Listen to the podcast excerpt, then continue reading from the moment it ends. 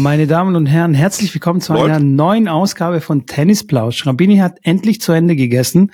Es könnte sein, dass er noch ein bisschen ins Mikrofon reinschmatzt, aber lasst euch bitte nicht stören. Ach, Ich habe ihm gleich eine Lecker ganz war's. wichtige Frage mitgebracht und zwar nicht, wie es ihm geht. Das ist mir jetzt inzwischen scheißegal. Wenn er jetzt hier ist, dann geht's ihm gut. Was mich interessiert, Schrambini, ist, hast du endlich angefangen, diese Doku anzuschauen? Ich möchte mit dir über diese oh Dokumentation an- nein, ich hab's nicht gemacht. Alter. Nein. Alter, wir brechen an dieser Stelle diese Nein. Podcast-Folge ab. Ja. ähm, und wir hören uns nächste Woche. Schön, Schön Tease, wir reden heute über die, über die äh, nein, ich habe nicht, ich bin nicht dazu gekommen, beziehungsweise ich habe es tatsächlich, äh, ich habe es nicht in meinen Kalender eingetragen. Ich glaube, daran liegt's. Äh, arbeitest du noch mit deinem Kalender? Ich sagen? Funktioniert das? Hm, Ja. Ja, ich muss mich noch, äh, ich, wir müssen noch warm werden. Also wir sind gerade am Anfang unserer Beziehung. Okay. Ähm, so die die die ähm, Schmetterlinge sind jetzt nie wirklich ja da gewesen. Das ist ja eine andere Art Beziehung, die wir führen. Aber ähm, ich groove mich da rein und ähm, ja, ich sage langsam warm werden nenne ich es gerade. Wir sind in der Kennenlernphase. Sehr gut. Also ihr, ihr seid über das Verliebtsein drüber, drüber hinaus schon oder seid der nee, nee, Verliebtheitsphase? nee, nee, nee. Wir kennen uns, wir kennen, wir kennen uns ja noch nicht so lange, deswegen, wir hatten jetzt unser erstes Date, das war ganz cool, war schon Ah, auch okay. Begeisterung vorhanden.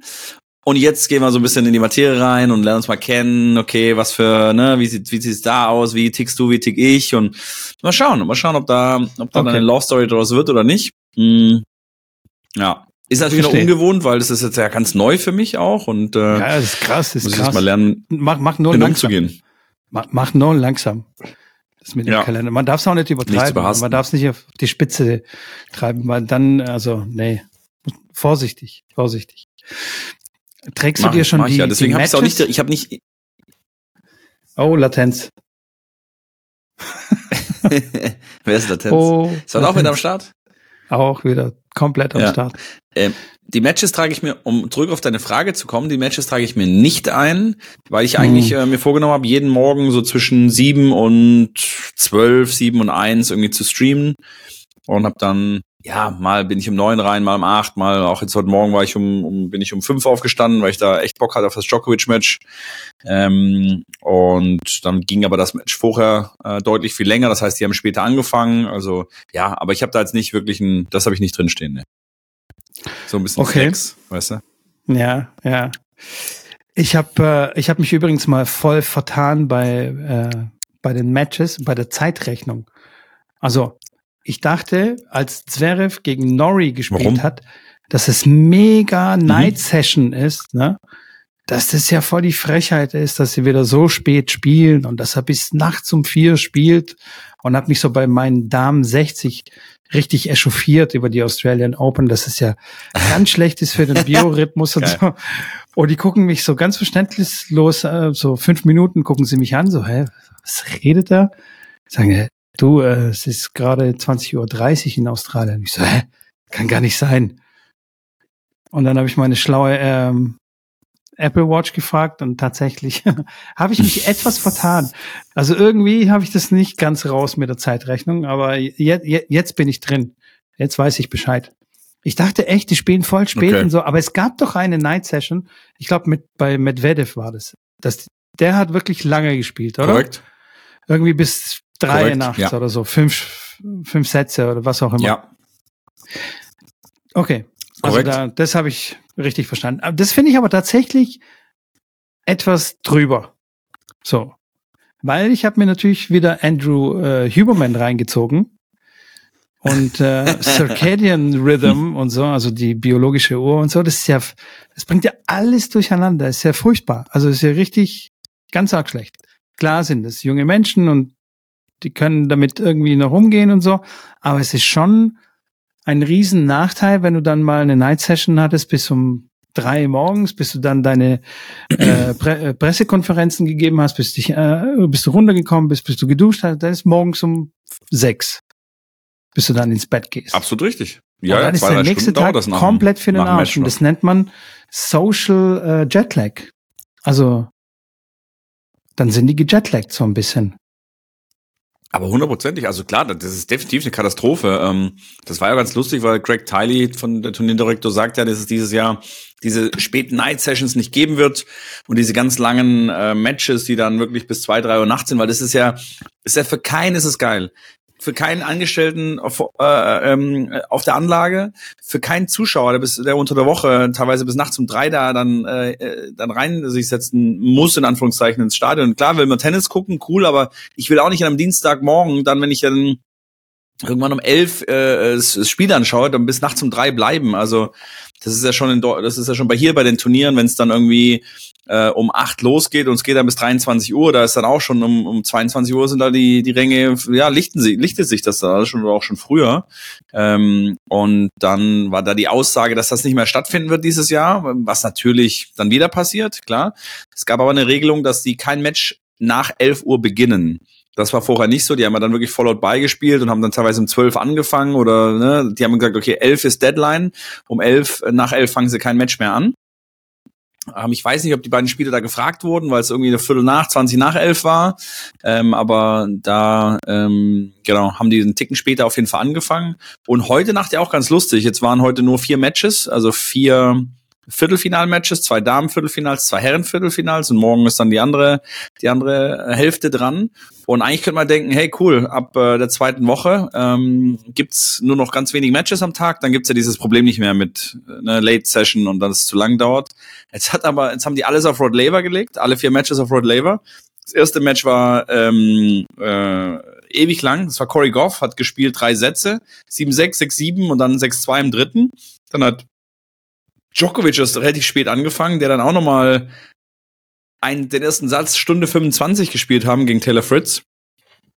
Danach hat noch äh, Sabalenka gespielt gegen Krejcikova und dann war schon klar, dass äh, wenn das wenn das nicht wirklich schnell geht, dass die dann wieder richtig Probleme kriegen und die haben dann tatsächlich Sabalenka und Krejcikova gefragt, ob sie auf ähm, eine andere Arena gehen wollen, ob das okay ist für sie, dass äh, Rublev und Sinner dann direkt starten auf der Rod Laver und sie dann quasi parallel woanders spielen, dass man das halt und dann um die Minute sagt, nee, machen sie nicht. Wir wollen auf Rod Laver spielen und äh, wir sind jetzt dran.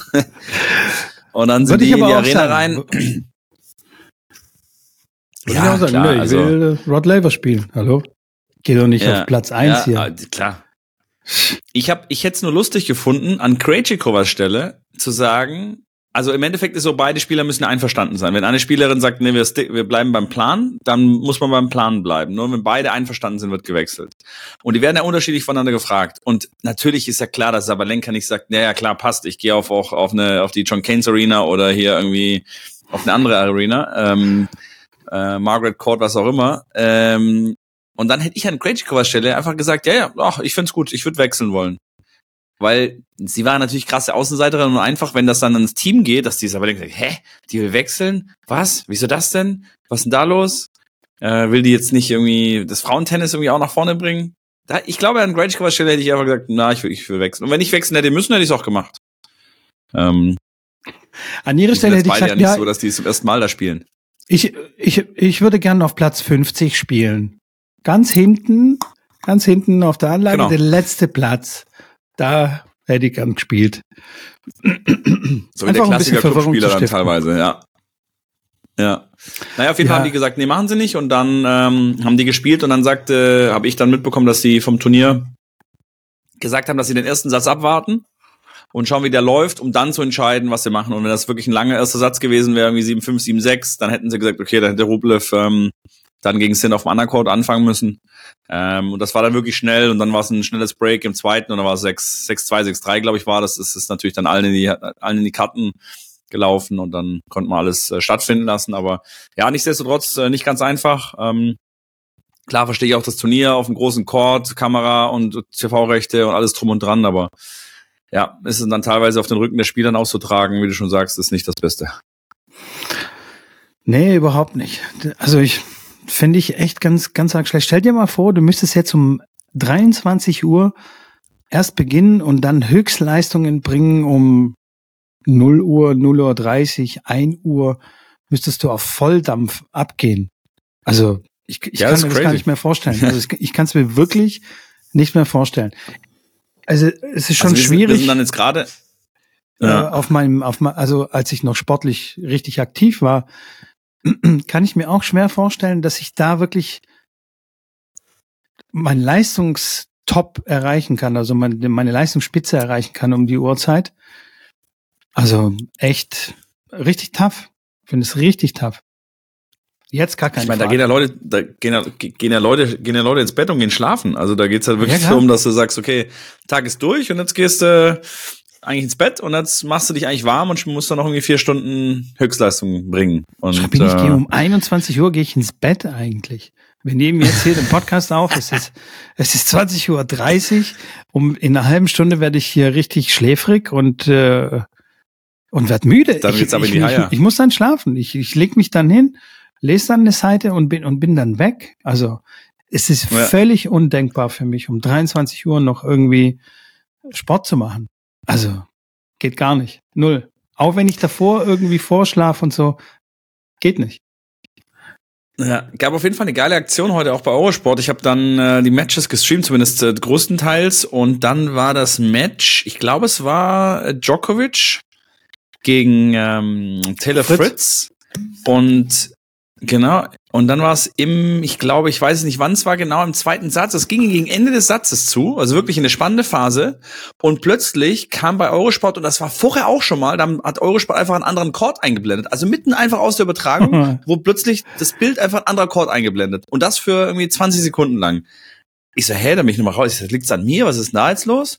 Immer noch der Chord und irgendwann kam das Bild einfach wieder zurück. du hast trotzdem den Ton weitergehört von den Kommentatoren, aber das Bild war ein anderes. Ich dachte, okay, was ist denn das? Was ist denn da los? Also, welcher Amateur ist da am Start? Halte ich fest, halte ich fest. Kurz danach, keine Ahnung, eine halbe Stunde später, geht das Bild weg und dann plötzlich kommt Barbara Rittner und die, ähm, die dunkelhaarige äh, Partnerin von ihr, die dieses äh, ähm, Rittner macht jetzt auch sowas, so wie Match bei Becker und es macht hier was First Surf Rittner, ich weiß gar nicht mehr, wie es heißt. Auf jeden Fall hat sie da auch so ein kleines Programm, wo sie Analysen macht und über die Herren erzählt und hier und Damen und was auch immer und ganz cool und so ein bisschen aufgemacht äh, über, über die Spieler und Spielerinnen dann spricht. Auf jeden Fall ähm, haben sie da reingezoomt. Das Bild war von denen, und das war gerade so, der Birgit Nössing, glaube ich, heißt sie, die wurde gerade verkabelt. Also ein Kabelmann stand bei ihr, wurde sie verkabelt und äh, ähm, Barbara Ritter stand daneben, die haben sich so ein bisschen ausgetauscht. Und jetzt ist aber so gewesen, dass der Ton plötzlich nicht mehr der Originalton von der Rod Laver Arena vom Djokovic-Match war, sondern der Ton von den beiden. Und die beiden wussten nicht, dass sie live sind. Es wusste keiner, dass sie live sind. Und die fangen, und die reden da über alles Mögliche. Ey, das war wirklich, also das war bodenlos. Jetzt warte mal, äh, zum Glück ist da jetzt nichts großartig äh, gesagt worden, was jetzt irgendwie, also das, was noch so ein bisschen komisch war, dass äh, Barbara dann so einfach plötzlich gehend, ne, so so offenen Mund durch die durch den durch den durch die Kamera läuft, Hand vor Mund oder so beim Gehen gibt's ja nicht mehr heutzutage ähm, und sich aus meinen abgehend. Und dann sagt sie dann irgendwann später sagt sie so ähm, ja, aber da ist doch, da ist doch dann später, da ist dann noch ein Match, oder? Nach, also kommen wir die Frauen, ist dann noch ein Match? Ah ja, stimmt. Ja, ja, stimmt. Da ist ja noch hier, da spielt ja noch der Sinner gegen den Rublev. Oh, das wird ein langer Tag heute. Und dann haben sie so einfach gesprochen miteinander. und dann sind sie so, dann sind sie das nochmal, dann sind sie das Ganze nochmal durchgegangen, was sie jetzt sagen. So sagt sie, okay, ja, Corey Goff, okay, erstmal fangen wir der Geschwindigkeit an, erster Aufschlag, zweiter und so weiter. Dann irgendwie Länge der Schläge, was muss man eingehen, nochmal kurz die, sind sie nochmal die Stichpunkte so durchgegangen. Und das war bestimmt, das war nicht 20 Sekunden, das waren, das waren drei, vier Minuten. Kannst du dir das vorstellen? Drei, vier Echt? Minuten lang sind drei, die live und die wissen nicht, dass sie live sind. Ich schwöre es dir. Das war mindestens, also es waren länger als zwei Minuten. Und Boah. keiner, keiner was davon gewusst. Boah, was war da mit Und dann ging's los, dass die, ja. Keine Ahnung. Das, da ist alles schiefgegangen, was hätte schiefgehen können. Und dann haben sie äh, angefangen, das aufzunehmen. Also dann haben sie gezeigt, das war über das Corey Goff Match. Haben sie dann angefangen, so, hallo und so, bla bla bla, hier, wir analysieren äh, Corey Goff Match und so weiter. Dann haben sie mit ihrer Analyse angefangen. Und während das dann live war, was sie anscheinend ja aufgenommen haben und dann später irgendwie zum Einspielen aufgenommen hatten, in der Zeit, wo sie das live quasi dann wirklich aufgenommen haben, hat es dann wieder zurückgeschalten in den eigentlichen Stream und mit den eigentlichen Kommentatoren und äh, aber weder irgendeinen Text verloren noch irgendwas stand, also einfach wie gar nichts passiert, weiter geht's. Also ich habe gedacht, ich sehe nicht richtig. Wirklich crazy. Ja, da war der Aufnahmeleiter oder der Regisseur oder wie man den auch immer also nennt, echt, war da irgendwie drei, vier Minuten auf Toilette oder Ui. Aber davor ja auch schon. Also das ist ja davor auch schon mal passiert. Ich weiß nicht, ob sich danach reingehackt hat oder wie auch immer. Also das war wirklich, äh, sehr, sehr, sehr spannend. Und ich habe gedacht, ich sehe nicht richtig. Also wirklich, dann die miteinander reden und dann irgendwie war jetzt nichts, nichts jetzt wirklich Dramatisches dabei, aber sowas kann auch scheinbar in die Hose gehen. Also Oh, da einen ja. schnellen Kommentar rausgebracht. Ähm, ich weiß nicht, ob du das mitbekommen hast von der von der Nachrichtenreporterin, die den Countdown mit runtergezählt hat. So, Nee. da geht's ja immer den Countdown so von 10 geht's runter bis auf bis auf 0 und bei 0 ist dann so Action live und sie hat dann mit runtergezählt 5 und 4 und 3 und das hat man dann nach im Nachhinein haben sie das das Video dann gezeigt und dann macht sie bei 2 und bei 1 macht sie den Stink den Stinkefinger zeigt sie in die Kamera. Und die Kamera ist dann aber schon live gewesen. Das heißt, die, die Nachrichten haben angefangen mit der Tante, die die Nachrichten vorliest und die mit dem Stinkefinger quasi in die Kamera hält. Und im Nachhinein sagt sie, es war so ein Joke eigentlich für die, das war ein Joke für die Crew, weil sie jetzt so mal so runterzählt, alles klar, macht so mit und halt bei eins zeigt sie halt Stinkefinger und bei null geht's eigentlich los, aber naja, Pustekuchen. Äh, sie hat sich da ein bisschen langsamer, ähm, hat sie sich eingezählt und schwupps war sie, war dann wirklich das erste Bild so eine komische Grimasse mit dem Stinkefinger und dann sagt sie, hallo, hier ist so und so und hier sind die Nachrichten. Äh, ging natürlich auch äh, riesig durch die, durch die Medien und hat sich natürlich entschuldigt. Ich weiß nicht, ob sie weiterhin noch ähm, ja, die Nachrichten, die Nachrichten ansagen darf, aber das kann, Ja, wie gesagt, geil, sehr, sehr, sowas. sehr in die Hose gehen. Ist doch geil. Ich finde ich, ich finde es cool, wenn sowas passiert. Und ist doch, das sind ja keine Roboter, die da, weißt du, ist doch voll okay. Dann sieht man den Mensch dahinter und die sollen die doch hier Spaß haben bei der Arbeit, auch wenn es irgendwie eine ernsthafte Tätigkeit ist und Nachrichten äh, berichten oder ich finde es beim Tennis auch, überhaupt nicht schlimm. Also da kann ruhig Pannen passieren, da kann irgendwas Witziges passieren. Finde ich super, finde ich klasse. Und bei den Nachrichten, mein Gott, wenn es ein, zweimal passiert, dass sie da irgendjemand einen Stinkefinger oder sich verspricht oder so, ist doch cool. Das sind doch alles nur Menschen. ist doch voll okay, oder? Ja, das stimmt, das stimmt. Also, Ja, ja, bin ich, bin ich bei dir, das ähm, sicherlich kann man das, kann man das, klar, sie hat sich natürlich entschuldigt, weil sich dann Leute Ja, angegriffen gut, gefühlt haben, ja. weil sie einfach mit dem Stinkefinger dann direkt in die, in die, in die, in die Szene rein, reinkommt. Aber ansonsten, ähm, ja, ich meine, Djokovic hat dann auch heute, der wusste, dass Kyrgios sein Match kommentiert über, über, der, über den amerikanischen, also über den englischen äh, Feed. Und äh, dann hat er beim, beim Satzball, glaube ich, als den verwertet hat oder ein Tiebreak war, hatte dann irgendwann zu Kyrgios dann auf, weil Kyrgios, der sitzt auf, also hinter dem Court unten drunter, diese Kabinen, die quasi auf Kopfhöhe ähm, ebenerdig mit dem Court sitzen, da sitzt er quasi, saß er quasi unten drin und Djokovic wusste das, wo er sitzt und hat ihm dann quasi so einen Luftkuss auch zu, zugesandt ähm, äh, während dem Match. Äh, klar, war natürlich lustig, Kyrgios hat sich natürlich totgelacht und er hat dann auch das Interview danach geführt mit ihm auf dem, auf dem Platz. Äh, Also war, war, schon, war schon gut, ja. Finde ich, wie gesagt, wie du schon richtig gesagt hast, äh, eine sinnvolle Sache und ähm, kann man ein bisschen drüber berichten und ein bisschen Spaß haben und ja. Solange das, wie gesagt, solange es halt, also klar, Barbara Rittner kann das auch den Job kosten. Also wenn sie da irgendwas Klar. von sich gibt da, weißt du, und irgendwas über wen herfährt, hui. Also da hat sie auf ja. jeden Fall, oder da, ich meine, da ist in der Nasepuppel noch angenehm oder so mal gähnt durch die Gegend laufen und sich aufregen, dass es heute noch ein langer Tag wird. Das ist dann noch so, okay, das ist noch das, das kleinste Übel, sage ich jetzt mal. Ähm, das kann schon natürlich äh, böse ausgehen. Aber ja, das ist halt die Fassade, die man dann vom Fernseher dann hat. Wenn die Kamera angeht, dann sagt man das und das. Und wenn die Kamera aus ist, dann hat man halt andere Meinung. Und die kennt halt dann niemand, aber die kriegt man dann halt mit. Und ja, Gott sei Dank ist es nicht passiert. Barbara, du hast noch einmal Glück gehabt, hast gerade in dem Moment das Richtige gesagt. Nee, alles cool. Barbara, beste Frau. Ähm, was ich dir, was ich dir kurz sagen wollte, ja, Sinner hat ja gegen Rublev gewonnen. Und äh, bei dem Spiel, ich glaube beim, beim Match Rublev gegen Deminar, war ich bei meinem Dad und dann hat mein Dad irgendwie so geguckt, der guckt auch immer im, im Videotext, also dass das, dass das überhaupt noch gibt, habe ich gar nicht gewusst, dass es noch sowas wie Videotext Nee. gibt. Doch, ey, Katastrophe. Ich Krass. warum guckst du nicht im Internet? Naja, das ist ein anderes Thema. Aber dann sagt mein Vater so, ja, äh, Rublev, äh, Rublev hat gewonnen. Und ich so, hä? Wer? Ja, Rub Rublev. Ich so, nee, der heißt doch Rublev. Und mein Vater, nein, nein, Quatsch. Der heißt Rublev, nur die Wessis, die ganzen Engländer und so, die können das einfach nicht aussprechen. Also hat er Rublev äh, irgendwie draus gemacht für die, äh, ja, für den englischsprachigen Raum sozusagen. Da frage ich meine Mutter, redet mein Vater jetzt gerade Quatsch? Ist, stimmt das wirklich? Und so. Meine Mutter überlegt, so, ja, doch, nee, heißt Rublev. Und dann haben wir auf einer bulgarischen Seite geguckt, wie die denn schreiben, Und da schreiben die tatsächlich Rublev. Und jetzt war ich auf Google, also einfach Australian Open eingegeben, die Ergebnisse angeguckt und da steht auch Rublev, also mit J, O und W, kein V, Rublev. Und da war ich echt so ein bisschen erstaunt so. Wusste ich nicht. Ja? Fun Fact. Rublev heißt nicht Rublev, sondern Rublev.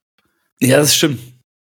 Ah, wusstest du das? Ja, Rublev, ja, ja, das stimmt. Das ist bei Medvedev ja auch, die, die heißen ja, also die, dass die eine andere Schreibweise, ich weiß nicht, wie dann die Aussprache ist, ob dann die Aussprache so ist, ähm, aber ich weiß auch bei Medvedev, dass man den jetzt nicht so schreibt, wie wir das schreiben, ähm, sondern damit ein paar mehr Ws anstatt Vs und so weiter. Die haben klar da ein bisschen anderen, andere äh, Schreibweise, aber ähm, ich habe mich da jetzt auch nicht ganz genau mit befasst, aber ich weiß, dass die, dass die Russen das schon mal ganz gerne da ein bisschen anders, äh, einen Buchstaben mehr und andere Aussprache haben, als wir es jetzt äh, in der westlichen Welt quasi so ein bisschen eher aussprechen und sagen. Ist ja eh immer die Frage, also wie, wie nennst du jetzt einen, äh, ähm, einen Spieler, der jetzt Weiß ich nicht. Also zum Beispiel Maden, Yannick Maden. Also wenn der, der, heißt Yannick Maden ähm, und so heißt er im deutschsprachigen Raum.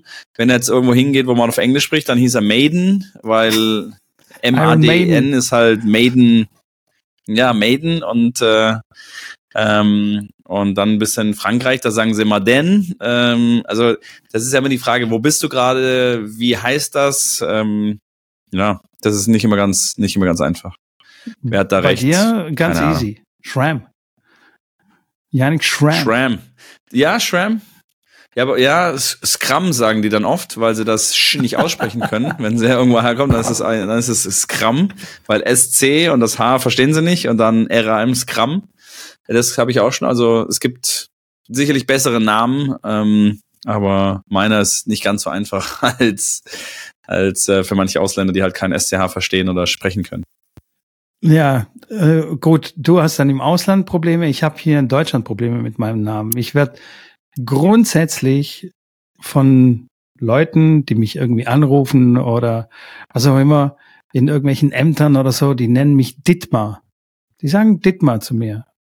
Ja, Nee. Also mein echter Name ist Wieso ja das denn? Dimitar, also wenn man sagen würde auf Russisch Dimitri oder auf Griechisch Dimitrios, auf Bulgarisch ist es halt Dimitar. Ja, keine Ahnung, die sehen halt ein D, ein I, ein M, ein T und dann denken, ja, das ist der Dittmar, klar. Und dann nennen sie mich Dittmar.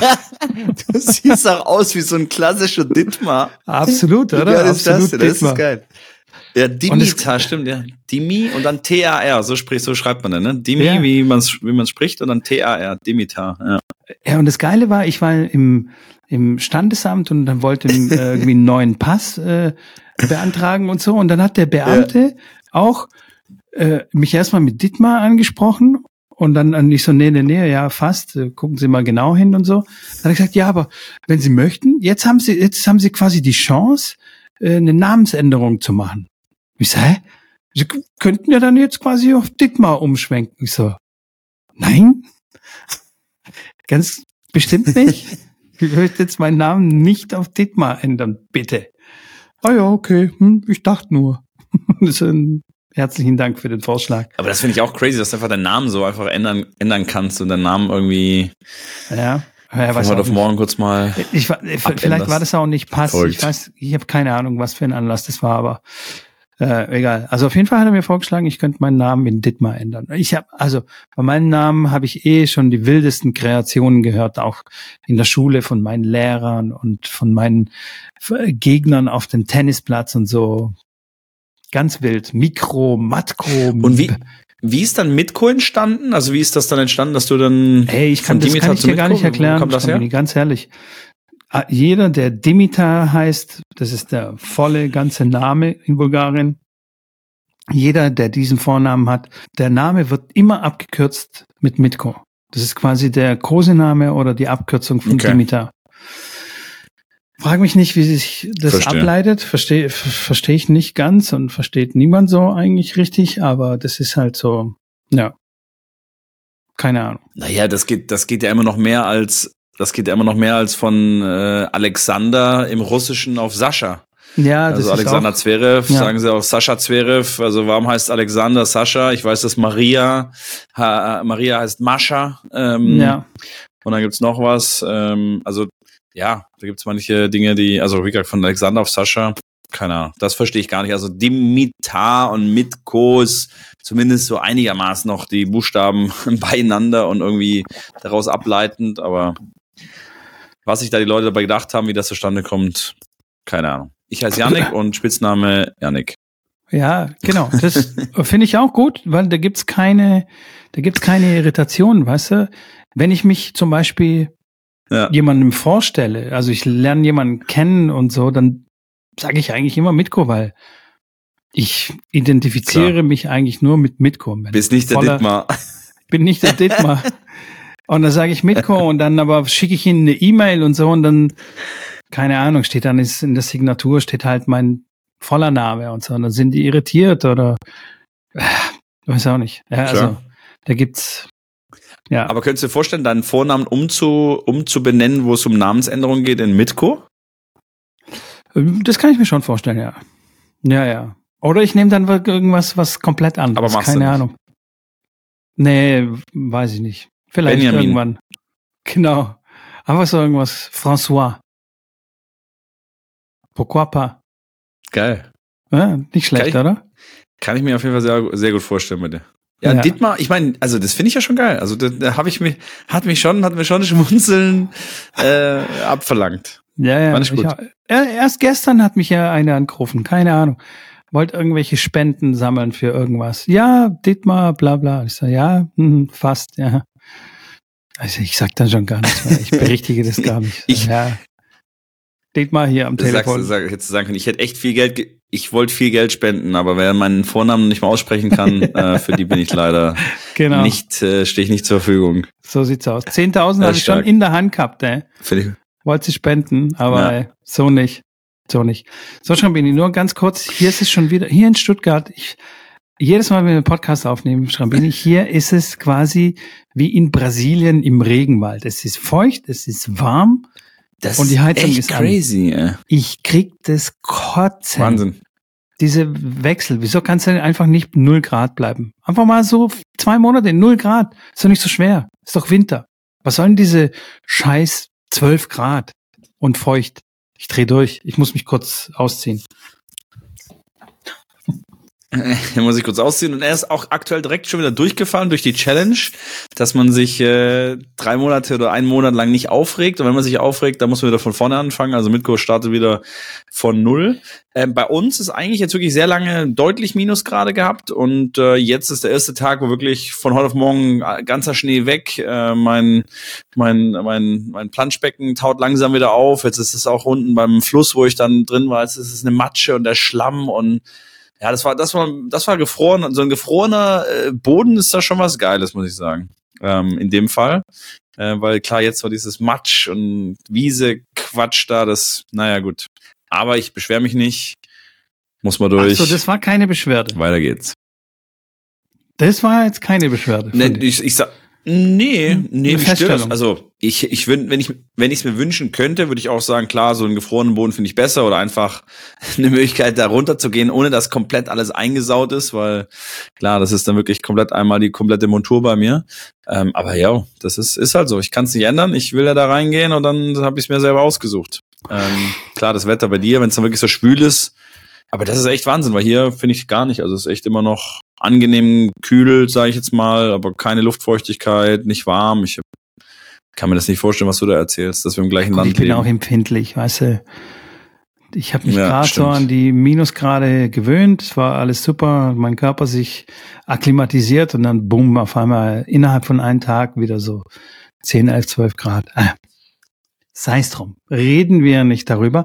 Was mich viel mehr interessieren würde, Schrambini, wenn du in diesen Fluss reingehst, denke ich mir jedes Mal, ja, Alter, der ist doch nicht sauber. Er ist scheiße auf die Temperatur. Okay, es ist saukalt, das hält man irgendwie aus, aber ist doch nicht hygienisch, oder? Also ich weiß nicht. Na, natürlich duschst du dann hinterher. Aber du bist da in dieser Suppe, ich weiß nicht. Also wenn ich mir das so vorstelle, wie, wie der Neckar, in den Neckar würden mich keine zehn Pferde reinbringen. Der ist so dreckig, so eine Drecksbrühe, unser Neckar hier, unser heißgeliebter. Ich hoffe, dass der andere Ja. Fluss da bei euch äh, sauberer ist, wie auch immer er heißt. Ja, Elbe, Elbe in Elbe. dem Fall. Tatsächlich war das vor 20 Jahren so, dass es wirklich bedenklich war, da schwimmen zu gehen, weil die Qualität des Wassers wirklich äh, schlecht war. Äh, die Frage ist ja, was ist dreckig? Also äh, du wirst jetzt natürlich keinen Malediven-blauen, äh, glaub, blaues Wasser sehen mit äh, schönem, schönem durchsichtigen Wasser, wo man überall hinschauen kann und ein paar Nemos schwimmen da durch die Gegend. Klar, das nicht. Das ist natürlich, äh, ist natürlich schlammig und äh, wenn da Schiff, Schiffe unterwegs sind, was ja hier auch in dem Fall ja auch täglich mehrmals passiert, natürlich wird da viel aufgewirbelt und so weiter. Ähm, klar, es ist nicht, es ist kein saub- sauberes Gewässer, es ist auf jeden Fall ein Fluss.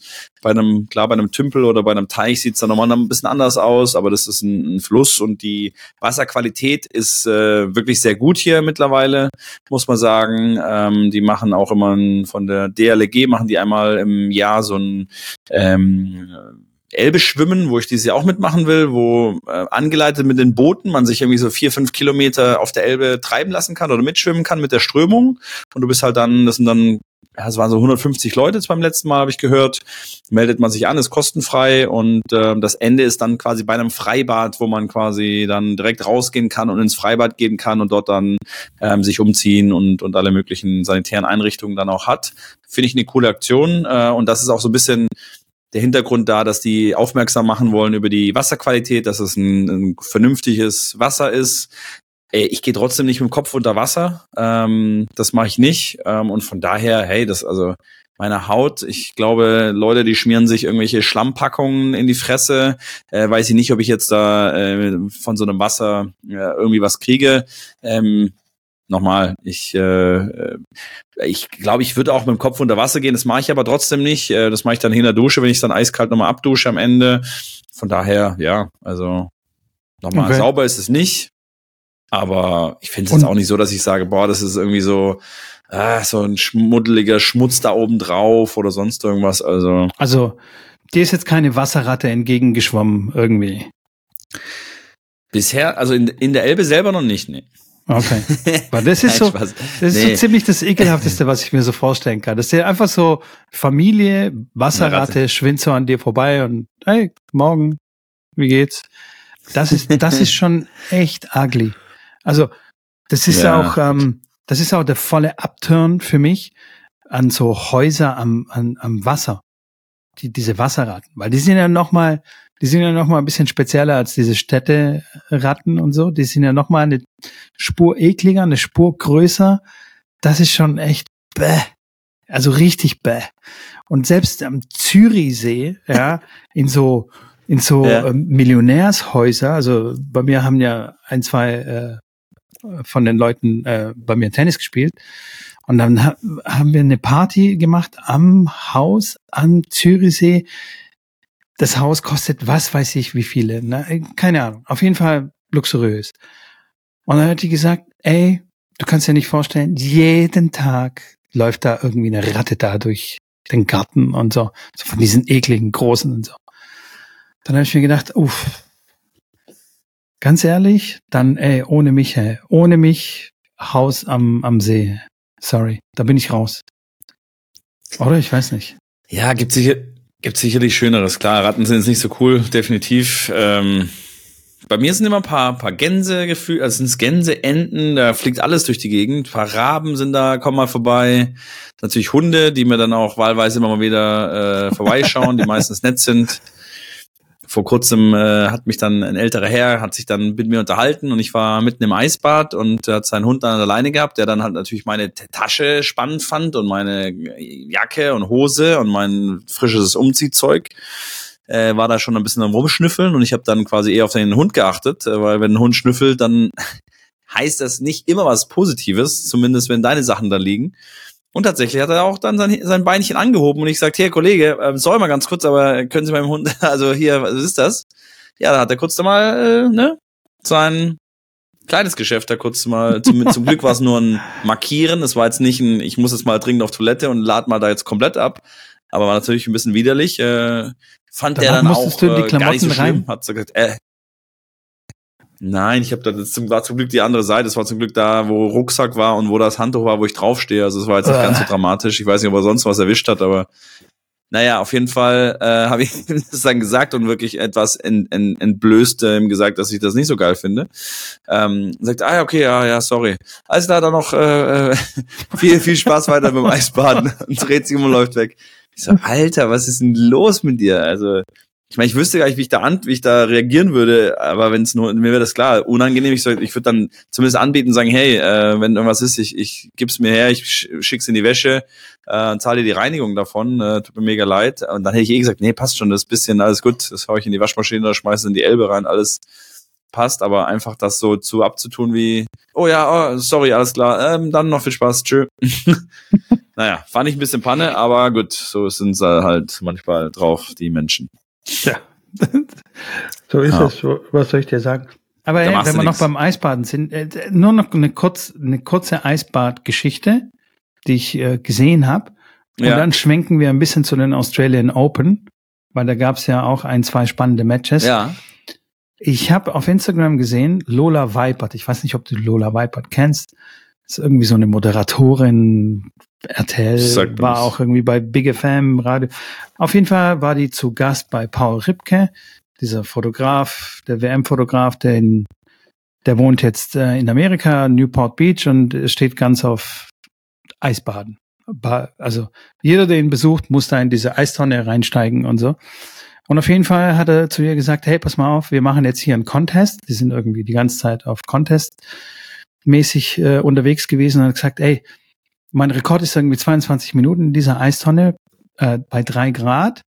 Schaffst du mehr? Und der hat sie verarscht. Also er war nie länger drin als drei Minuten. Und dann hat die Verrückte gesagt, okay, alles klar, kein Thema. Ach, krass. Toppig. Und war dann eine halbe Stunde, 30 Minuten war die in dieser Eistonne drin. Bei drei Grad. Das ist schon crazy. Und dann ist sie rausgegangen, weil sie gemerkt hat, oh, jetzt jetzt wird's komisch. Also so.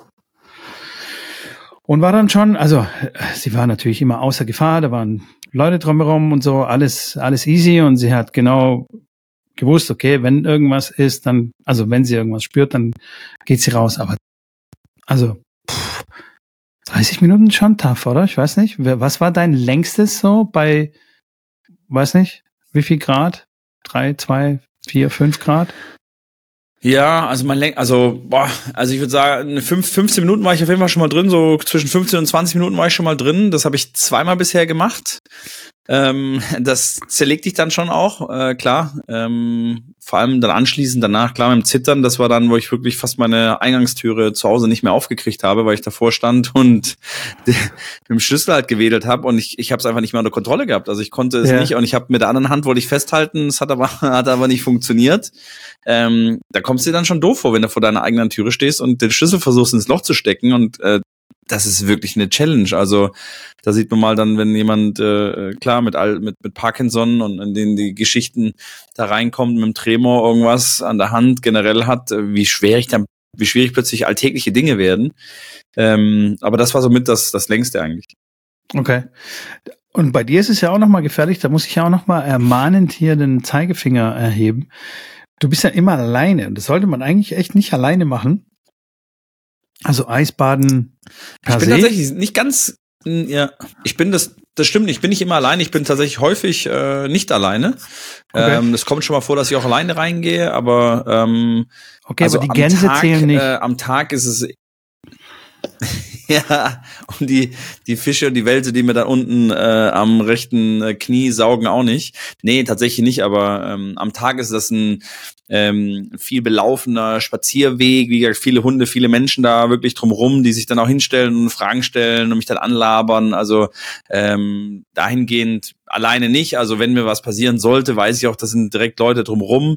Und äh, ich bin, wie gesagt, auch oft, oft äh, nicht alleine, weil dann irgendjemand mitkommt, der damit reingehen will oder sich das anschauen will, der sich dafür begeistert. Also ich habe da tatsächlich schon ein paar Leute, die da immer wieder ähm, ja, tatsächlich auch nur zuschauen wollen oder morgens zum Sonnenaufgang sagen, hey geil, das sieht cool aus, ich komme da mal mit, äh, ich schaue mir das mal an und vielleicht gehe ich mal mit den Füßen auch rein und also nochmal, ich bin da tatsächlich sehr, sehr selten alleine drin, wie du auch schon sagst, weil es wirklich äh, auch gefährlich sein kann, vor allem in einem offenen Gewässer Wobei das, äh, auch wenn die Strömung in der Elbe sehr stark ist, das wirklich ein schöner kleiner Fleck ist. Oder, das ist im Endeffekt ein bisschen mehr als knietief, wo ich dann mich dann schon reinsetze, dann sitze ich auf dem Boden. Also äh, rein theoretisch könnte ich mich da rausrobben äh, mit einem mit einem mit einem Krampf in beiden Oberschenkeln. Ähm, das ist wirklich sehr sehr sehr, ich sag mal, ähm, ja frei von wirklichen großen Gefahren, aber wie du schon sagst, man sollte da das nicht alleine machen, vor allem in offenen Gewässern nicht. Ähm, ich würde mich jetzt schon als sehr erfahrenen Eisbader nennen, weil ich das ja wirklich schon sehr, sehr lange jetzt äh, auch irgendwo mache und ähm, nichtsdestotrotz kann ja auch mir irgendwas passieren. Hast du schon recht. Ich bin weiter achtsam und äh, sehr gut. Sehr gut. Das, genau. das wollte ich hören. Und jetzt können wir, jetzt kann ich ganz beruhigt umschwenken auf die Australian Open und feststellen, dass ja eigentlich nichts wahnsinnig Spannendes im Sinne von irgendwelchen Überraschungen passiert, muss man leider ja, so sagen. Ja, aber ja, doch. es läuft alles. Bei den Frauen mehr als bei den Männern. Bei den Frauen mehr, ja, okay. Bei den Frauen mehr, definitiv. Aber bei den Männern läuft alles so, ja, so ein bisschen in geregelten Bahnen, würde ich sagen. Alcaraz rasiert, Djokovic tut, äh, Zverev tut sich ein bisschen schwer, aber kommt vorwärts. Medvedev rasiert hin und wieder. An Djokovic ist einfach kein Vorbeikommen. Es ist unfassbar. Äh, wenn andere müde werden, was, wie hat äh, Nick Kyrgios gesagt, wenn andere müde werden, wird Djokovic einfach auf einmal besser. Ähm, mm. Ja. Sinner, Sinner für mich äh, nicht überraschend, aber echt gut. Finde Sinner echt gut gerade. Er ist auch der einzige Spieler, der noch keinen Satz verloren hat.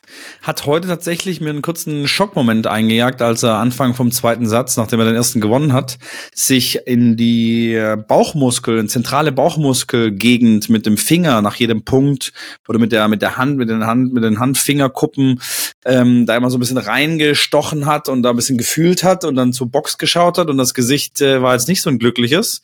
Und Bauchmuskel ist halt wirklich so eine Sache, da hast du echt verloren. Also wir kennen es von Rafa, wir kennen es von anderen Spielern, äh, von Alcaraz auch, der hat es auch schon gehabt tatsächlich. Ähm, du bist dann raus. Das geht nicht. Also du kannst nicht aufschlagen, du bist da einfach, äh, du machst es wirklich dann auch noch schlimmer. Wenn du jetzt umknickst, dann kannst du es tapen, kannst es bandagieren. Ähm, es gibt überall irgendwelche Möglichkeiten, aber wenn eine Bauchmuskelzerrung oder da was äh, angerissen im Bauchmuskel, dann bist echt äh, hart dran. Er hat dann noch weitergespielt und hat ihn tatsächlich nicht ganz so viel ähm, irgendwo ja belastet im Sinne von, dass er da rausnehmen musste, hat weiterhin zügig aufgeschlagen, hat das dann auch in drei gewonnen gegen Rublev, was äh, dann auch wirklich dann auch wieder beeindruckend war, aber ich hoffe nicht, dass da jetzt im, Nach im Nachgang noch was kommt und er dann ein Match gegen Djokovic halb angeschlagen reingeht ähm, und Djokovic dann freilos kriegt für die nächste Runde. Ähm, aber das, das Match wird natürlich, äh, klar, ähm, ja, ein vorgezogenes Finale kann man nicht wirklich sagen, aber von der Form auf jeden Fall sind das, glaube ich, mit Alcaraz eigentlich sind es die beiden, die Djokovic äh, schlagen können. Medvedev eventuell, aber sehe ich nicht in Australien. Von daher die beiden. Ähm, und klar, es muss Djokovic äh, den einen das rausnehmen im Halbfinale, den anderen im Finale. Bin gespannt, ob er das äh, so solide macht, wie das vielleicht alle irgendwie dann doch glauben, weil ja, Australien ist halt wie im Fußball bei mit den Deutschen, ein Spiel dauert 90 Minuten und am Ende gewinnen die Deutschen. Das war zumindest mal so. Mittlerweile dauert ein Spiel 90 Minuten und die Deutschen verlieren oder spielen unentschieden. Ähm, aber bei Djokovic ist es halt so, ja, ein Grand Slam Match äh, kann über fünf Sätze gehen, äh, kann auch über drei gehen, aber ist egal, am Ende gewinnt Djokovic. Äh, ist keine Ahnung, sechseinhalb Jahre her, dass er jetzt ein Match, dass er jetzt ein Match verloren hat in Australien und ich, okay, also das wäre wäre schon fast eine Überraschung, wenn er, also wenn er jetzt gegen Sinner verliert oder gegen Alcaraz, wäre das keine riesen Überraschung, aber irgendwie ist es ja bei jedem so, dass selbst äh, Sinner und Alcaraz mit so einem Respekt da reingehen und sagen, äh, den da zu schlagen, ist äh, natürlich unglaublich und ich reg mich dann immer auf, wenn ich dann die Spieler sehe, die gegen Djokovic spielen, dann sind die eng dran, dann spielen den Tiebreak, so wie Taylor Fritz dann heute, und dann schenkt er den Tiebreak komplett einfach, also wirklich richtig blind einfach nur geschenkt, mit dummen Fehlern und wo du einfach denkst, ey, da, da hätten wir spielen können äh, gegen, gegen den, äh, ist einfach ein geschenkter Tiebreak, wo du ja, wo es so ein bisschen wie so schade und hast einen geilen Satz gespielt, bringst den Tiebreak, breakst ihn einmal, okay, wirst, wirst gerebreakt, alles in Ordnung, aber dann spiel wenigstens ein vernünftig, also guck, dass dein Level einigermaßen aufrecht hältst, aber irgendwie die brechen dann zusammen, wenn es dann kurz vor knapp ist, dass es halt dann noch was dazukommt, wenn die, wenn du dann gegen die Großen spielst. und dann kurz davor bist, dann Satz zu gewinnen, das Match zu gewinnen, irgendwie Break 4 im, im letzten Satz bist, dann kriegst du halt plötzlich ein Zitterknie und ja, Djokovic, der, glaube ich, scheißt sich vor, vor nichts mehr in die Hose. Der sagt, ja, ich kenne jedes Szenario und ich weiß in jedem Szenario, was ich machen muss, wie ich da rauskam und das macht ihn ja so unglaublich stark.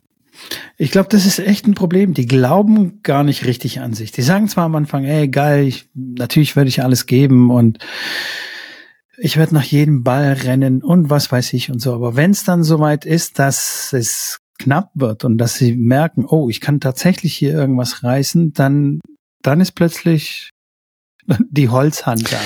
Und dann klappt gar nichts. Zumindest mehr. bei den meisten. Ich glaube bei, also ich meine, Rune war ja der Erste, der gesagt hat, ich will, ich bin, ich sehe, ich will Djokovic schlagen und ich bin besser, also ich bin, ich bin nicht besser als er, aber ich äh, will gegen ihn spielen unbedingt und, und will ihn auch besiegen und weiß auch, dass ich das schaffe und er hat es auch schon gezeigt. Ja. Und ich glaube, ich glaube, die Jungs, also die jetzt noch drin sind, also ein Medvedev, ein Sinner, ein Alcaraz, so die dreimal zu nennen, ähm, klar, ein Zverev auch, der kann ihn auch schlagen, natürlich, wenn, äh, wenn er, wenn er äh, da ist. Aber ich sehe ihn jetzt noch als aktuell. In Australien sehe ich ihn nicht äh, gefährlich werden, ähm, Djokovic. Aber wie gesagt, die anderen drei Jungs, da glaube ich schon, dass sie auf den Platz laufen und sagen, hey, geil, ich, äh, das ist das Match, das ich haben will. Ich will den Besten schlagen und ich habe ihn schon oft geschlagen und das kann, kann jeder von sich behaupten. Und jeder kann von sich auch behaupten, dass er ihn schon in einem großen Match geschlagen hat, auch wenn Sinn jetzt noch nicht im, im Slam war, aber hat ihn schon 2-0 Satzführung ähm, in Wimbledon gehabt, äh, hatte klar die ATP Finals oder hat dann schon andere wirklich Momente gehabt, wo er ihn dann äh, bezwungen hat. Ähm, und das war wirklich eine sehr, sehr guten Form von Djokovic. Und klar, Alcaraz Wimbledon, Medvedev US Open, also die haben dann schon auch Finals in, in, in Grand Slams gegen ihn gewonnen. Und, ähm, und nicht, weil er jetzt verletzt war oder sonst was, sondern wo er wirklich auch auf Top, Top Form war, weil in beiden Jahren ähm, er drei andere Slams gewonnen hat. Ähm, und US Open gegen Medvedev hat er ihm den Golden Slam quasi vermasselt, den er natürlich nicht gewonnen hätte, weil er weil er Olympia ja. Äh, gegen Zverev da verloren hatte, aber da hat er drei gewonnen und Alcaraz ja letztes Jahr auch. Das war Wimbledon war ja das einzige Slam, was er nicht gewonnen hat. Also auf der höchsten, höchsten, auf dem höchsten Level ihn zu schlagen, haben sie alle schon gemacht und ich glaube, die ähm, Klar, sind die ein bisschen vielleicht angespannter dann noch, wenn es darum geht, wenn sie sagen, oh, Djokovic jetzt in Australien besiegen, klar, ähm, als dass Djokovic ähm, jetzt dann Zitterhans kriegt, weil er jetzt zum Match serviert in Australien.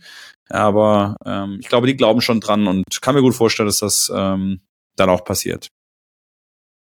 Okay, das heißt aber, du siehst Zverev nicht gegen Alcaraz gewinnen. Auf keinen Fall.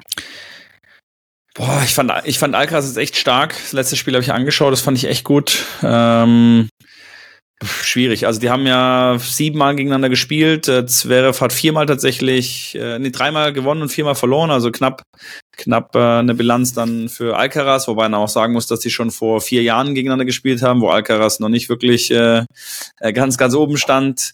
Deswegen muss man es relativieren. Ich glaube es nicht. Ich glaube, da ist äh, Alcaraz einfach insgesamt ähm, zu solide, zu gut und, und Zverev noch nicht da, wo er hin muss. Also die Matches von Zverev haben mich jetzt nicht so überzeugt.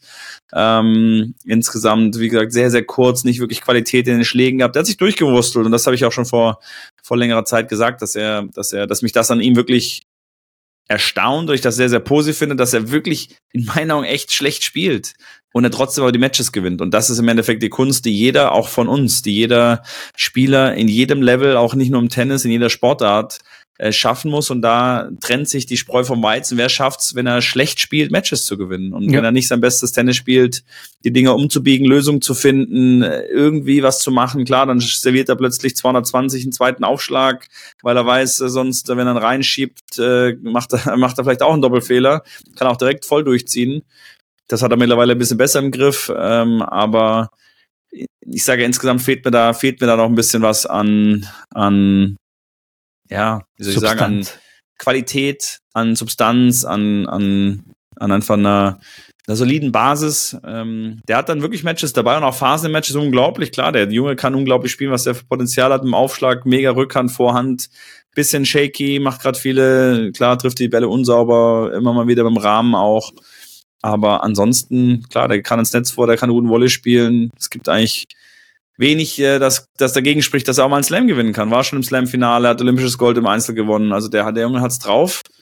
Wie gesagt, er muss es einfach dann irgendwie zusammenkriegen und das ist aktuell, mh, hm, hat das noch nicht hingekriegt. Bin ich gespannt. Ich glaube es nicht, dass er einen Alcaraz schlägt und ähm, ich glaube schon, dass Alcaraz, Medvedev, Sinner, Djokovic, die vier Jungs, die sollten da äh, im Halbfinale stehen und dann mache ich mir Tüte Popcorn auf und freue mich.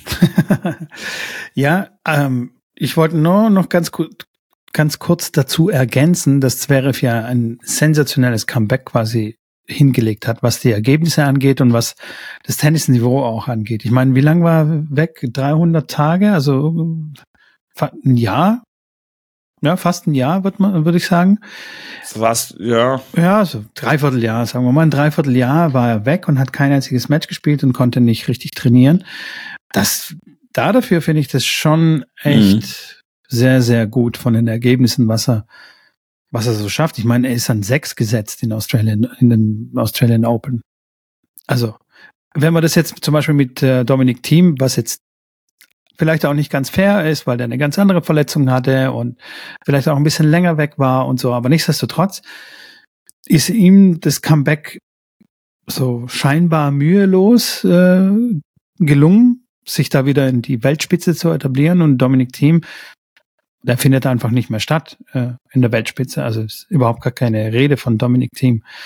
Ja, also er versucht es da immer noch irgendwie mhm. Halbwegs auf dem, auf dem Niveau zu kommen und da mithalten zu können. Also von dem her finde ich das schon sensationell, was, was da der Sascha macht. Und, äh, und wie du sagst, dieses Durchwurschteln, Absolut. wenn man schlecht spielt, ist eine absolute Qualität. Also das muss man wirklich auch können, sich da nochmal reinzubeißen, obwohl man weiß, okay, klappt jetzt gerade nicht alles und trotzdem noch irgendwie den Willen hat und irgendwie Wege finden. Da, ja, finde ich schon gut. Finde ich schon stark. Nee, das Comeback, ja, wie du schon sagst, das, äh, klar, Verletzung ist natürlich da auch wenn die Verletzung dramatisch war und das Bein komplett äh, gefühlt äh, Fuß äh, unten gebrochen war, so wie es zumindest aussah und sich angehört hat und im Rollstuhl kam man dann gefühlt zurück ähm, bei den French Open ähm, ist es halt da, wenn der Fuß dann wieder funktioniert, der Rest hat, ist ja alles okay. Also die ganzen, die ganzen Muskulatur, alle, alle, alle Geschichten sind ja beibehalten worden beim, wenn halt dann mit der Schulter was ist, wenn mit dem Handgelenk was ist, mit dem Ellenbogen was ist, da operiert wird, da muss das, muss eine Reha machen, dann sind klar, weil ist eine, sind die Muskeln wieder anders beansprucht und andere Rezeptoren und das macht es dann wirklich schwierig für diese Verletzung. Deswegen, wenn man da ähm, klar Handgelenk äh, wie Del Potro oder klar, Schulter, was auch immer, da ist es wirklich tough, da zurückzukommen. Ähm, wenn man wirklich so eine schwere Verletzung hat, dann hat man ein bisschen ja weiter unten, weil das kriegt man auch selbst wenn es Knie einen kleinen Kreuzbandriss auch dramatisch, aber nochmal, das ist nicht ganz so schlimm wie jetzt sage ich mal eine Handgelenksgeschichte, äh, wo du da operiert werden musst. Von daher auch von meiner Seite definitiv äh, Respekt, dass er das so gut hingekriegt hat, ähm, wirklich jetzt wieder ganz ganz oben zu stehen, ähm, wieder jetzt ein wieder ein Viertelfinale beim Slam zu spielen. Das hat er wirklich dieses Jahr hat er hat der Halbfinale ähm, French Open gespielt, hat das ja verteidigt, seine Punkte aus dem Jahr davor. Ähm, und dann hat er gespielt in, in ähm, jetzt wieder Viertelfinale, US Open, hat er auch vernünftig gespielt. Ähm, da war es, glaube ich, auch ein Viertelfinale sogar. Gegen Alcaraz, glaube ich, meine ich, hat er dann ja. drei verloren. Hab, ja, aber das war auf jeden Fall auch sehr, sehr vernünftig. Und äh, da da der Sinner, so, Sinner, Sinner hat er da geschlagen. Äh, und Dimitrov, genau. Und dann gegen Alcaraz im Viertelfinale verloren, so war das. Apropos Dimitrov nochmal ganz kurz, du musst nicht aufstehen, ja. weil er wird ja nicht im Finale sein. Schade. Schade, hat's ja. leider, äh, hat's leider rausgekegelt, tatsächlich überraschend ein bisschen gegen Nuno Borges, einen Kollegen aus Portugal in der dritten Runde, 7-6 im vierten Satz. Ähm, hat mich voll angekotzt. Der Nuno hat gut gespielt, aber ja.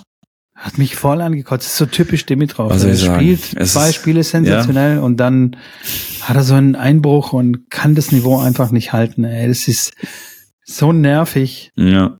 Grisho, ey, spiel ihm doch auf die Rückhand, Mann. Ey. das war doch unser goldener Tipp ja. bei den UTS. Aber naja, so ist es halt.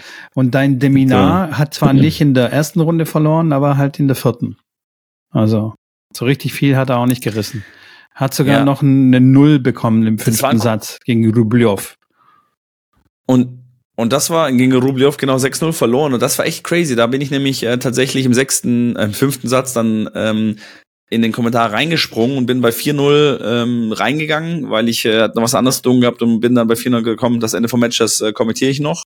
Und komm rein und höre den Kommentator, wie er dann redet von Krämpfen und von irgendwie ein bisschen äh, physischen Problemen. Und ich so, scheiße, was, Deminar, krass, okay, boah, hätte ich nicht gedacht, dass der dazu dann einbricht, irgendwie Krämpfe irgendwas kriegt. Und dann war das Spiel so 5-0 war dann durch und ich habe nur gesehen, wie Rublev auf die Dinger drauf prügelt wie sonst noch was. 5-0 und das war das Break dann von äh, Deminar zum 5-0, das heißt, dann hat er zum Satz serviert. Und dann sehe ich, dass der Rublev sich eigentlich nicht mehr bewegt. Der hat sich nicht mehr bewegt, der konnte sich anscheinend nicht mehr bewegen, der hat irgendwelche, äh, keine Ahnung, halbe Krämpfe gehabt und hat auf jeden Fall einfach draufgeknallt, als ob es keinen Morgen gibt und hat alles getroffen und 6-0, danke, ciao. Kurz mal, kurz mal ein Deminar rausgenommen. Also ich habe gedacht, die sehen nicht richtig. Also wirklich, das war Deminar, der, der fit war und Rublev hatte die Probleme. Aber naja gut, das Ergebnis hat leider dann äh, was anderes wieder gespiegelt auch eine typische Sache von Spielern, denen man sagt, sie sollen ruhig mal offensiver spielen, die können mehr aggressiv, Aggressivität an Platz bringen, die dann immer Angst haben, dass sie die Fehler machen und so ein bisschen vorsichtig sind. Und wenn sie es dann machen müssen, weil sie dann klar verletzt sind und sagen, ich kann keine lange Rallye mehr spielen, dann plötzlich machen sie es unglaublich, weil sie sagen, hey, ich, ich muss jetzt, ich muss machen und ich habe keine andere Wahl und entweder funktioniert's und äh, dann super oder nicht, aber ähm, man kennt's ja, diese, diese Spieler kennt jeder auch in seinem Club. Da gibt's immer den einen Spieler, der dann, wenn er hinten liegt und angepisst ist und irgendwie so sagt, ja, es ist alles oder nichts, also mir ist jetzt alles egal, dass sie dann richtig, richtig gefährlich werden. Und so war es in dem Fall bei Rublev. Aber Ru also man muss dazu sagen, Rublev kann das auch so. Was, wie der auf die Bälle draufhaut manchmal, ja, ja, einfach klar. so aus Bock und Laune. Absolut. Da, da brennt der Ja, Ball in klar. der Luft. Das war heute gegen Sinner. Das, also ich komme da, ich komme da mit dem Kommentieren gar nicht mehr hinterher. So schnell wie die die Bälle hin und her fegen, das ist wirklich, also dann nehme ich ein anderes Match, ein anderes Herrenmatch oder ein Damenmatch. Da überlege ich mir da, was ich zwischen, zwischen den Schlägen dann noch kommentiere. Aber bei den beiden, ich komme da, also wirklich, ich muss da, jeden zweiten Ball muss ich dann irgendwie kommentieren, weil es echt zu schnell ist. Das ist echt crazy.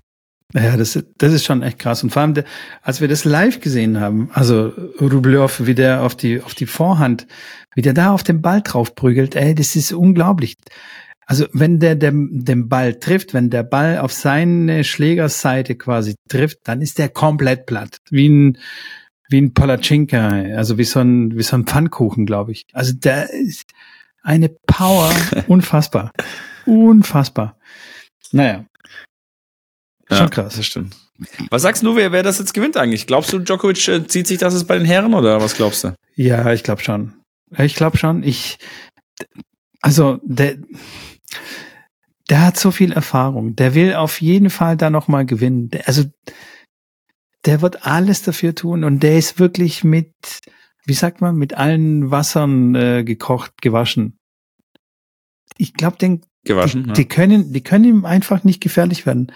Die werden zu nervös, die werden zu hippelig, die werden, die sind da zu unerfahren und der hat dann die Ruhe weg und erst wenn es richtig heiß hergeht, dann spielt er sein bestes Tennis, packt das aus und die, die kacken sich so ein bisschen in die Hose.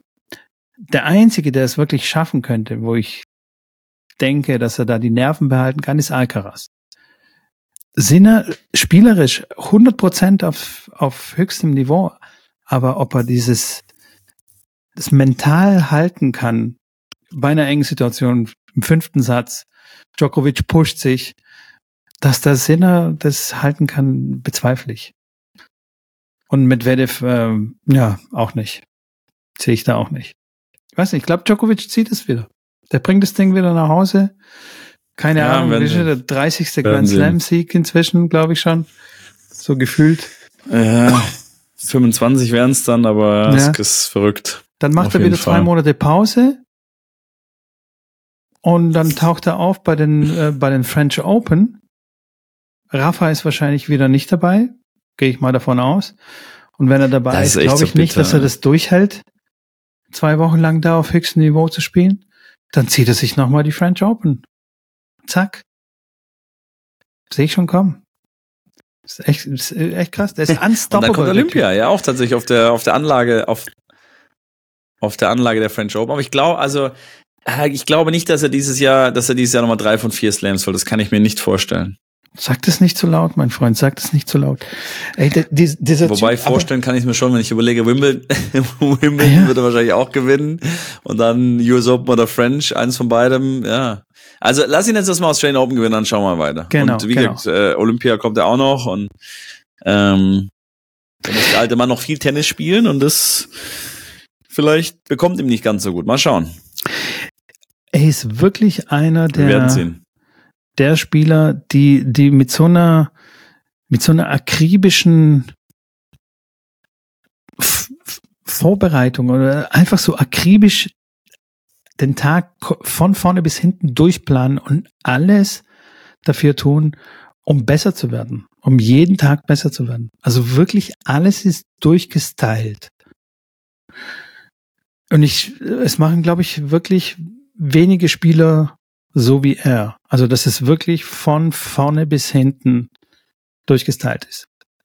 Viele sagen, ach komm, hier, Mag sein. hier und da. Er trinkt nicht mal, er trinkt nicht mal nach dem, nach dem Sieg, trinkt, gönnt er sich nicht einen, äh, einen Champagner oder so. Nee, er trinkt irgendeinen grü grünen Smoothie dann danach, dann folgt er seiner Diät und geht auch wieder früh ins Bett schlafen, um dann wieder fit zu sein.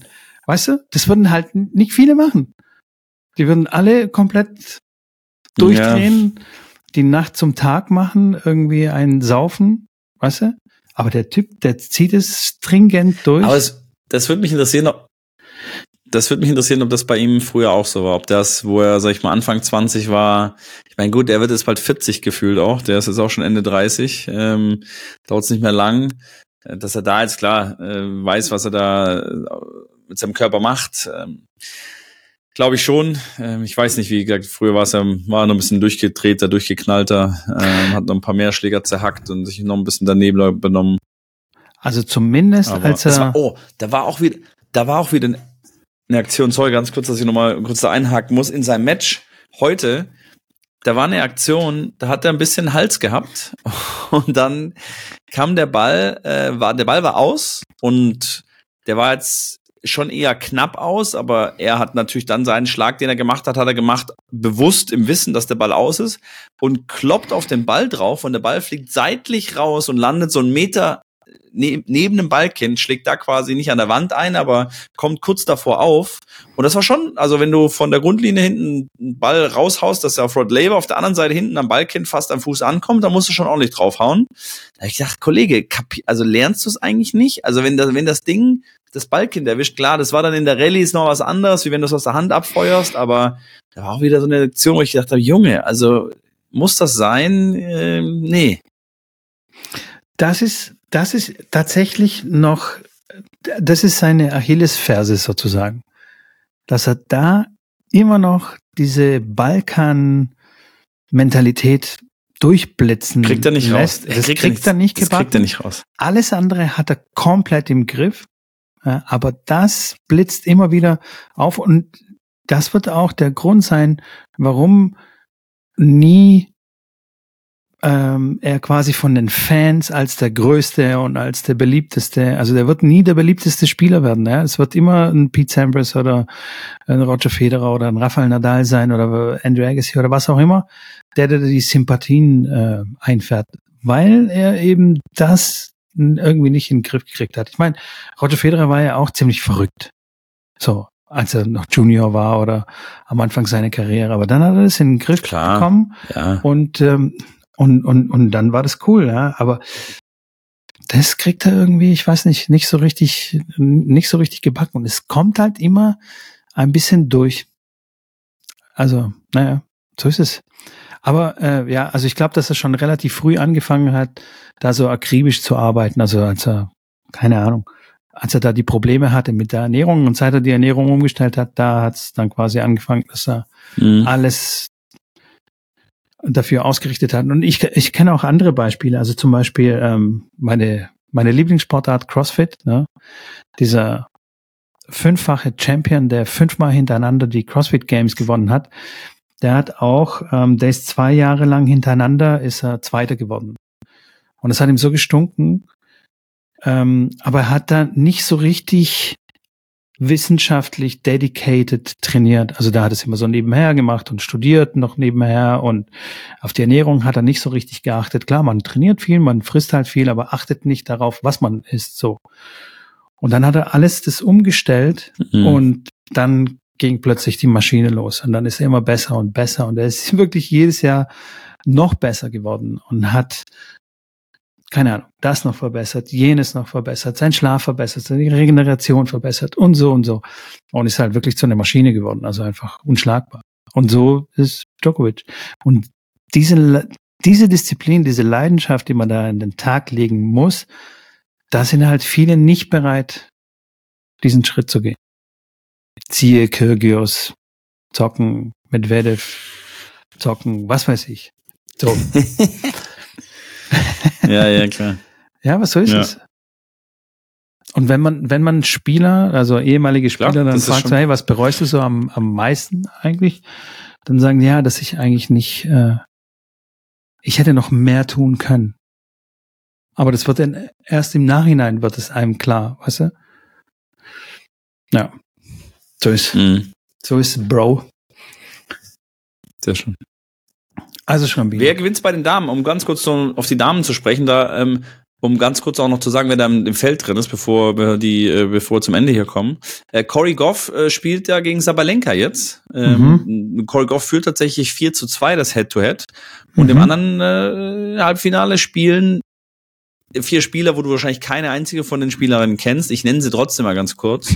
Linda Noskova spielt gegen Jastremska, das ist das erste Viertelfinale. Jastremska und Kalinskaya spielt gegen Queen Wenjing. okay. Okay. Du kennst Kalinskaya? Nee, Jastremska kenne ich. Ach, Jastremska, okay. Ja. Genau. Also, wer gewinnt? Ähm, ich glaube Sabalenka. Ein Underdog oder Goff Sabalenka? Oder Goff nein, Sabalenka? kein Underdog. Nein, nein, nein. Okay. Sabalenka. ja, ja. Was mein Kauf gegen Sabalenka ist vielleicht so ein bisschen das vorgezogene Finale, die zwei Gesetzte gegen die Viertgesetzte. Ja. Auf jeden Fall. Was ist aber eigentlich mit unserer Iga? Was ist passiert? Das habe ich nicht mitbekommen. Iga hat verloren gegen die Noskova. Gegen Linda Noskova, äh, eine junge Tschechin, 19 Jahre jung, äh, sehr, sehr talentiert, gutes, junges Talent, äh, wie Tschechen ja echt viele haben. Ja. Äh, und äh, wer hat vor dem Match prognostiziert, dass Iga verliert? Äh, ich? Nee, du. Habe ich tatsächlich. Echt? Ja, du, du auch, ja, tatsächlich. Ich habe das tatsächlich im Gefühl gehabt, dass sie, dass sie das verliert, ja, weil die hat ähm, die Matches davor auch schon ein bisschen gestruggelt, immer wieder drei Sätze gespielt, äh, irgendwie auch da wie wie wie Zverev irgendwie nicht wirklich die Qualität an den Tag gebracht, die man von ihr kennt, nicht mehr so das Uhrwerk. Äh, in Australien noch nie wirklich sehr sehr erfolgreich gespielt und ähm, die Noskova ist wirklich beeindruckend. Die ist ja dann nochmal dann weitergekommen, bisschen glücklich, weil die Svitolina nach 3-0 aufgeben musste wegen Rückenschmerzen und Beschwerden. Da konnte sie nicht weiterspielen. Die Frau von Geil Murphys. Mhm. Und ähm, ja, jetzt Apropos ist die Tschechen. tatsächlich im Viertelfinale. Ich habe einen Tschechen gesehen, ja. ähm, der den Dings rausgeschmissen hat, den äh, Big Foe, den TV. Denn, nee, das war nicht Lehečka. Wie hieß der Tscheche? Sag's mir. Mir fehlt jetzt der Name, der ist auch extrem um, ähm, schwierig Das weiß ich gerade nicht, das muss ich gerade. Tiafort verloren gegen an Thomas Matschak. Genau. Thomas Ey, das Matschak. Hab ich, das habe ich mir angeguckt, das Spiel. Das, der Typ spielt unfassbar. Also hat da bei dem Match gespielt. Ich weiß nicht, wie er danach gespielt hat. Aber das war wirklich. Hat gegen Katschanov in vier Sätzen verloren. Das war unfassbar gut. Ich fand den richtig, richtig gut. Was, was der für einen Zug auch zum Netz hatte, wie er da nachgegangen ist, seinen Bällen und richtig schön nah ran ans Netz und wegpaniert hat. Der wusste einfach nicht, äh, was er machen soll. Es war echt krass. Ob das jetzt nur so ein, so ein Peak war äh, von seiner Leistung oder ob das so quasi das Höchste war, was er bringen kann, das weiß ich nicht. Äh, aber es war unglaublich. Hat, hat mir sehr, sehr gut gefallen. Musst du dir mal anschauen. Das sind drei Minuten deines Lebens, musst du, musst du dir mal ist angucken. Ist auch ein junger Tscheche, der ja, auch ein junger Tscheche, der auch sehr, sehr, kenne ich auch, der sehr, sehr gut ist. Äh, höchstes Ranking war 60 bisher in der Welt, aber der ist auf jeden Fall auch im Vormarsch. Äh, und es gibt ja in jedem Grand Slam auch so eine Fairy Tale Story. Das war dieses Jahr der, der Wildcard-Besitzer Arthur Cazot aus Frankreich, hat eine Wildcard bekommen. Die Franzosen, Australier, Engländer und Amerikaner machen das ja schon mal, dass sie sich die WCs untereinander ein bisschen rumtauschen und äh, den Spielern quasi eine WC geben und die bekommen dann in ihrem Land wieder eine, was natürlich so ein bisschen ich äh, ja ja, hinterfrage und frage, ob das überhaupt so sinnvoll sein sollte, dass äh, quasi Grand Slam Nationen, die dann eh schon Vorteile haben, weil sie ihre Spieler jedes Mal ins Grand Slam Hauptfeld stecken können und die Quali äh, sich dann auch die WCs untereinander austauschen. Das aber mal äh, nur an, an, am Rande erwähnt. Ähm, der tatsächlich auch Holger Rune dann geschlagen hat in der zweiten Runde als Wildcard und bis in die vierte Runde vorgedrungen ist, dann gegen Hubert Hogatsch verloren hat. Aber tatsächlich die erste äh, nicht, nicht, nicht australische Wildcard, die es geschafft hat, in die vierte Runde ähm, vorzudringen. Auch ein sehr, sehr talentierter Spieler, sehr guter Spieler, ähm, der 21 ist, Franzose, er wird sein neues Career High Ranking jetzt haben mit einem, mit einem Platz unter den Top 100, äh, ist bei den nächsten Grand Slams auf jeden Fall äh, auch ohne Wildcard mit dabei und äh, ja, ein Junge, den man auf jeden Fall auch auf dem Schirm haben sollte für die nächsten Jahre. Ein sehr, sehr interessanter, spannender Spieler. Ja, mega gut. Mega. Äh, hat mir auch sehr gut gefallen. Was mir auch sehr gut gefallen hat, war Manarino. Manarino gegen Shelton. Ja, das stimmt, ja. ja. Und dann Manarino gegen Djokovic hat mir gar nicht mehr stimmt, gut gefallen. Ich meine, der hat eine Brille bekommen mit den Ich fand's auch geil, wie Manarino, wie Manarino, wie, wie Manarino auf der Bank sitzt, nachdem er 0-0 bekommt und die, diese, dieses, diese zwei Nullen vor die Augen hält und äh, das, das Bicycle äh, lachend in die Kamera hält. Ich fand auch sein Interview ganz gut äh, vor dem Match von Djokovic, wo sie gefragt haben, hey, du bist jetzt so, bist jetzt älter und du hast die, die meisten Turniere, die du gewonnen hast, hast du gewonnen nach deinem 34. Geburtstag, glaube ich, war es. Und was in sein Rezept dafür ist, dass er ähm, einfach jetzt besser spielt, weil er alter ist. Und weißt du, was er da geantwortet hat? Hast du das mitbekommen? Nee. Er sagte, er, er hat mit Tequila angefangen. und er sagt, ja, Te Tequila, ähm, da ist er dann relaxed und ist roh, da denkt er nicht mehr so viel nach und äh, das ist so, aber wirklich, ich, also das hat er auch so ernst gemeint, dass das, glaube ich, kein Spaß war und ich weiß nicht, wie oft er trinkt und wann er den trinkt, aber er sagt, er hat mit Tequila angefangen und äh, scheint gut zu laufen. Fand okay. ich jetzt so als Message jetzt auch für die jüngere Generation nicht ganz optimal. Nicht so aber richtig. Aber fand es nee. auf jeden Fall etwas lustig. Und äh, natürlich dann geil, als er dann die, äh, ja, die zwei Nullen als, als, als Bicycle da vor die Augen hält. Dann äh, ja, habe ich direkt wieder an Tequila gedacht. Ich dachte, jetzt muss er mal wieder die andere Wasserflasche rausholen aus der Tasche, dass er mal wieder eine Mummel trifft. ähm, hat dann noch ein paar Spiele gemacht im, im dritten Satz, aber das war natürlich. Ich hätte natürlich gerne Ben Shelton gegen Djokovic gesehen. Äh, da ist ja ein bisschen Spannung drin bei den beiden. Ja. Aber hat nicht sollen sein. Manarino hat es dann besser gespielt, auf jeden Fall, in dem Match gegen Shelton. Manarino aber auch eine ganz komische Vorhand. Also der holt ja quasi gar nicht aus. Also der spielt ja irgendwie so ja, ja, aus der Hosentasche auch, die Vorhand. Ja, beide Seiten ist wild. Aber ja, ja. da sieht man dann wieder, ne? Eine sehr eigenartige Vorhand, überhaupt kein Big Swing, nix. Also man kann fast sagen, der holt gar nicht aus. Ja? Sch. Schubst da irgendwie den Ball. Und trotzdem gewinnt er gegen Ben Shelton bei einem Grand Slam Turnier. Also hier die Message an alle Tennistrainer, die so muss man ausholen und hier Big Swing und was weiß ich. Nee, nee, Freunde, man muss den Ball ins Feld Da muss, den, reinspielen. da, da muss der Coach aber dem Spieler sagen, wenn er nicht ausholt, muss er dem dann aber auch sagen, dass er mit 10 Kilo dann seinen Schläger bespannen soll, weil das ist Manarinos Bespannhärte. Ja, gut. Aber ja, aber so ist es. Es Ja, das nur so am Rande. gibt mehrere Lösungen, mehrere Wege. So sieht's Absolut. aus. Absolut sieht's am Rande. So, Schrambin, ey, Männers. es ist halb zehn hier äh, in Stuttgart. Es ich weiß nicht, in schon- welcher Zeitzone du es bist da in Dresden. ist schon dunkel. Es ist schon monsterdunkel. ähm, mir fallen langsam die Augen Ja. zu und ähm, ich würde sagen, wir machen die Folge hier Ja. zu und pass mal auf, mein Freund. Also du kriegst jetzt hier eine Hausaufgabe. Ich nehme dich jetzt Ja. hier in die Verantwortung vor den Ohren der Zuhörer. Ja, du musst anfangen, mindestens Sag, zwei sag mir Folgen. einfach, was ich machen muss, wenn ich es vergesse. Was du machen musst? Boah, das muss ich mir noch überlegen. Also irgendwas auf jeden Fall ganz arg fieses. Okay. Irgendwie, du musst jetzt irgendwie 200 Burpees machen, da in dem Schlamm da an deinem Fluss oder irgendwie sowas.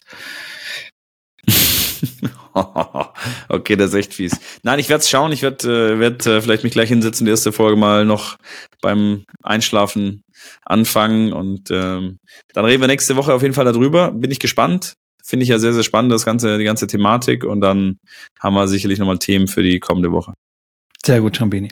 An dieser Stelle muss ich hier die Zuhörer ähm, darauf hinweisen, dass die meisten Zuhörer, die uns jetzt gerade hören, uns noch gar nicht abonniert haben. Das sagt uns nämlich die Statistik. Ja? Spotify gibt uns ein paar Statistiken an Ernsthaft? die Hand. Okay. Soundcloud gibt uns ein paar Statistiken an die Hand. Ganz genau. Also alle, die gerade zuhören, uns aber noch nicht abonniert haben, drückt doch auf dieses Abonnieren-Dings drauf und äh, aktiviert diese Glocke. Weil wenn eine neue Folge rauskommt, dann kriegt ihr so eine Push-Notification und ihr wisst, ah, okay, die zwei Trottel haben wieder eine Folge rausgebracht. Cool, höre ich mir wieder an. Das hilft uns nämlich und es hilft auch den und anderen. Tennisfans, uns zu finden. So. Und alles andere ist unwichtig. cool ihr könnt uns aber natürlich auch auf YouTube folgen. Ihr könnt uns auf Instagram folgen. Ihr könnt mein Newsletter abonnieren. Ihr könnt ein paar PDFs von mir kaufen. Ihr könnt irgendwie Schrambini unterstützen beim Stream. Und ähm, das war's so im Großen und Ganzen. Und bevor wir aufhören, haben wir einen coolen äh, Hangover, äh, Hangover, ähm, äh, nicht Hangover, hier sagt man das, einen Spannungsbogen gebildet, Cliffhanger gemacht zu der heutigen Folge, wo, worüber wir reden, dass es ja neue Regeln gab bei den Australian Open, die wir heute ansprechen wollten, fällt mir gerade ein, haben wir natürlich den Bogen, spannen wir weiter Genau. und werden wir ganz sicher in der nächsten Folge sprechen, ähm, weil wirklich, äh, hat heute nicht mehr reingepasst, Nee, Leute. nee. Und wir wollen jetzt wirklich äh, das nicht äh, auslutschen hier, die Folge. Ähm, wir sind durch. Äh, euch eine gute weitere Woche, äh, gute Nacht, guten Morgen, wo auch immer ihr seid. Wir hören uns in der kommenden Woche und dann wirklich mit Netflix und Regeländerungen und dann auch mit den Siegern von Australian Open. So sieht's wird eine aus. heiße Folge und wir werden alles abarbeiten. Ist auf der Liste schon aufgeschrieben hier auf meiner Kalenderliste. Macht's gut, Leute. Ich bin raus. Bis dann. Haut rein. Tschüss, tschüss, tschüss, tschüss. Ciao, ciao. Ciao.